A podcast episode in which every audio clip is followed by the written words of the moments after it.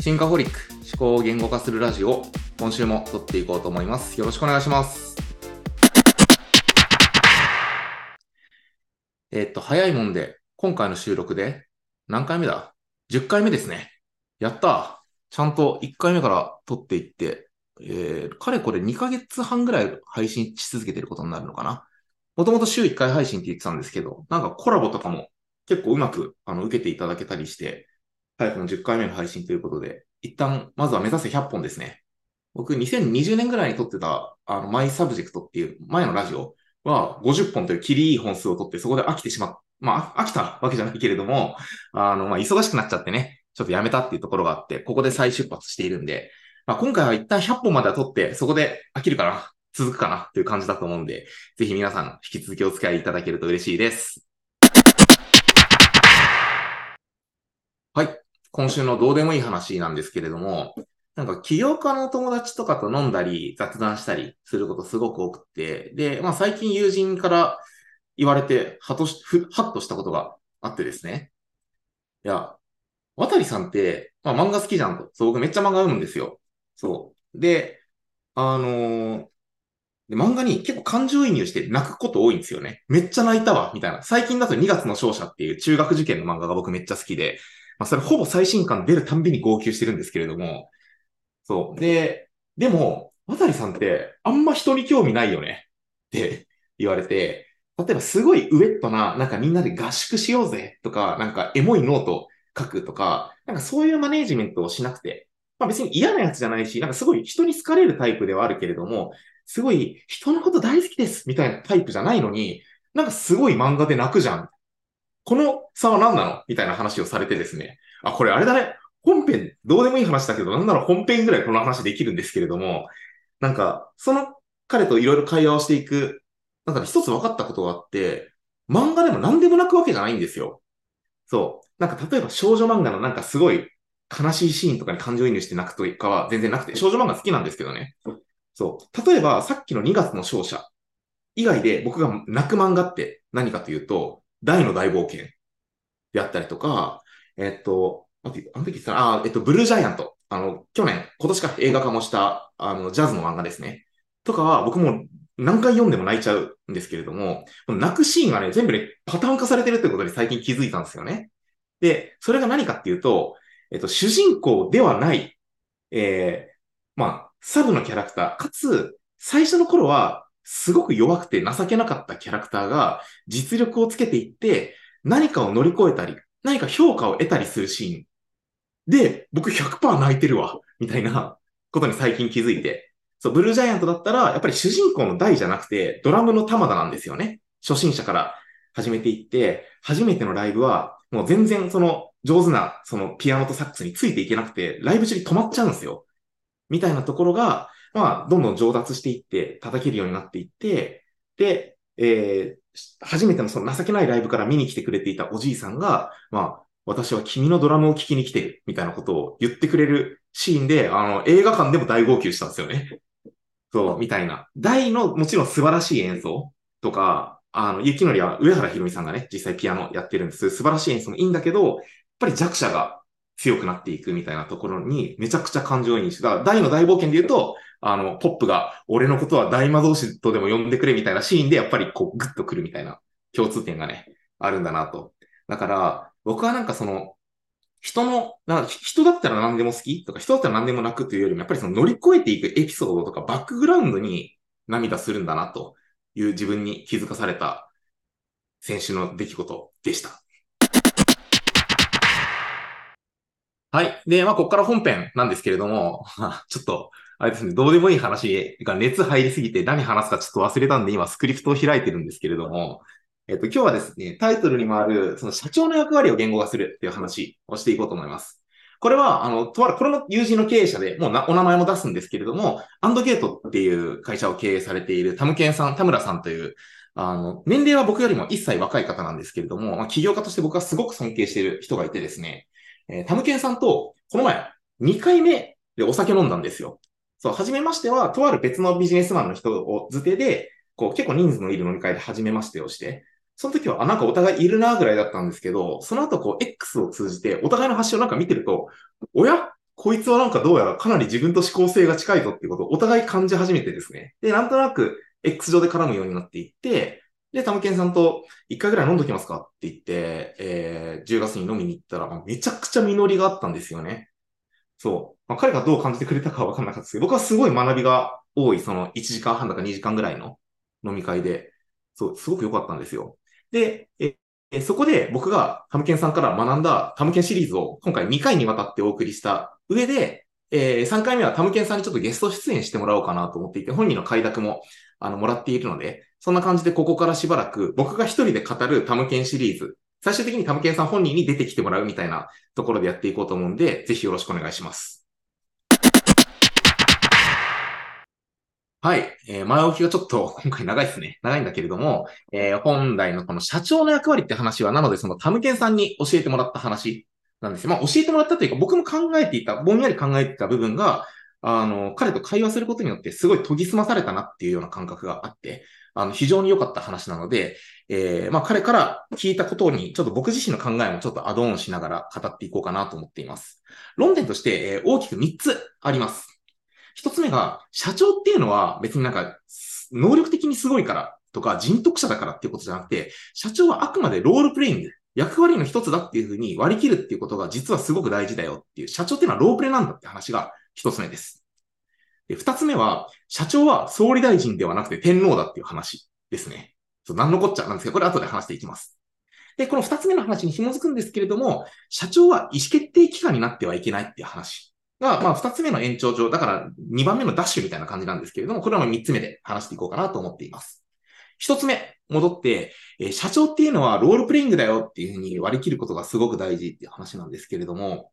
まあ、社長業やってると辛いことめちゃくちゃ多いんですよ。そう。まあ、僕、そんな今、今の会社だとまだそんな辛いことないですけれども、まあ、それこそ事業うまくいかないとか、お金が減ってくみたいなこととか、それこそ人が辞めるとか、なんか自分のたわいもないちょっとした発言をなんか切り取られて、ネット上で叩かれるとかあるのかな？わかんないですけれども、まあ嫌なこと死ぬほどあるわけなんですよね。そう。で、それを、ある意味一個一個人人間としての自分の人格で向き合いすぎると、やっぱり身が持たない、心が持たないみたいな。そう。経営者メンタル病みがちみたいな論調も世の中的にはあるんじゃないのかなと思うんですけれども、やっぱり人として向き合うと結構辛いんですよね。で、そのタムケンさんが言っていて、まあ僕も多分そうしてますね。だから人としての自分、あるいは僕の場合はまあ父親としての自分とかね、そういう自分と社長業っていうのをかなり切り分けている気がします。そう。例えばこれ切り分けるのが下手な人って何をやっちゃうかっていうと、例えば社員のお酒の席で、いや、これもしんどいんだよって言ってめちゃくちゃ愚痴ったりするんですよね。そう、もうぶっちゃけ社長しんどいわ、やめてえわ、みたいなこととか。まあそれを別に自分の弱さとして吐き出すっていうことが必ずしも悪いことばかりではないんだけれども、ここでロール、あくまでロールプレイングの社長だっていうふうに割り切ることができると、多分愚痴を言ったり、不機嫌な態度を取るということよりも、まあせっかくみんなで楽しく飲んでる場だから、ニコニコ元気に振る舞っておこうや、みたいなことを自然と振る舞えるようになるんじゃないのかなと思うんですよね。それを、なんていうの、無理してみんなのためにそう頑張ろうじゃなくて、あの、ロールプレイングとだからこれはっていうふうに割り切れると、あの、いいんじゃないのかなっていうことですね。そう。例えば、経営者によっては、僕も割とそういう気質があるんですけれども、壮大なビジョンとか、あの、社会をこういうふうに良くしていくみたいなことをあんまり考えてない社長もいると思うんですよ。僕もね、どっちかっていうとそうなんですけれども、そう。でも、組織が大きくなっていく中で、やっぱりそういうビジョンみたいなものがあった方が人が集まりやすかったり、まあ自分たちがどこに向かっているのかを示しやすかったりするところがある。それを自分が、ある意味、一個人の自分としては、それが本当に大事なのかなにやや懐疑的なところがあったとしても、ある意味盲目的にそれを信じて、みんなここに向かっていこうぜっていうふうに巻き込むことができた方が、実は組織全体として、あるいは事業として、会社として、え、いいみたいな側面も当然あったりするんですよね。そう。なので、人としての自分がそれを好きなのかどうか、親としての自分がそれを好きなのかどうか、と切り分けて社長としての自分っていうふうに割り切れるっていうところが、まあ、実はすごく必要なんじゃないのかなと思ってるっていうのが一つ目の話でした。はい。今回なんか収録長くなっちゃうんだけれども、話しますね、このまま。前後編分けようかなと思ったんだけれども。はい。で、二つ目が、えー、まあ、冒頭でも話したんですけれども、えー、社長は総理大臣じゃなくて天皇だっていう話です。で、まあ内内閣総理大臣、まあ内閣っていうのは結局国のその意思決定機関、最高意思決定機関なんですよね。そう。で、当然会社のサイズがちっちゃい時っていうのは、社長は天皇でもあり内閣総理大臣でもあるんですけれども、結局組織が大きくなっていくと、現場で起こっていることの課題の解像度みたいなのって、なかなか社長一人で全て把握していくことって難しくなっていくと思うんですよ。そう。あるいは意思決定のプロセスがどんどんどんどん複雑化していって、決済プロセスね。で、承認者が、まあ、間で反抗してどんどん上に上げていくと思うんですけれども、結局社長自身が反抗するようなタイミングになった時に、これって本当に必要な予算なんだっけ？必要な施策なんだっけ？に対して、えー、社長自身が評価することってほぼ不可能になると思ってるんですよね。そう。で、これをじゃあ社長にちゃんと説明してくれってなると、えー、現場の人がじゃあ毎回社長のところに出てきて、間のプロセスの人承認してるのにですよ。課長承認してたり、なんかリーダー承認してるのに、また社長のところに出てきて、えー、覆される。なんか、要素が足りないとか、検討が甘いみたいなことで覆して続けると、まあ、意思決定のスピードがどんどん落ちていくわけですよ。そう。で、これは、えー、無自覚にやってる社長めっちゃ多いと思ってます。僕、かなり多くの会社でアドバイザリー業とか顧問業やってるんですけれども、えっと、従業員それこそ50人超えて、まあ、100人超えてになってくるフェーズで、未だにこれやっちゃってる社長が結構いるなと思っていて、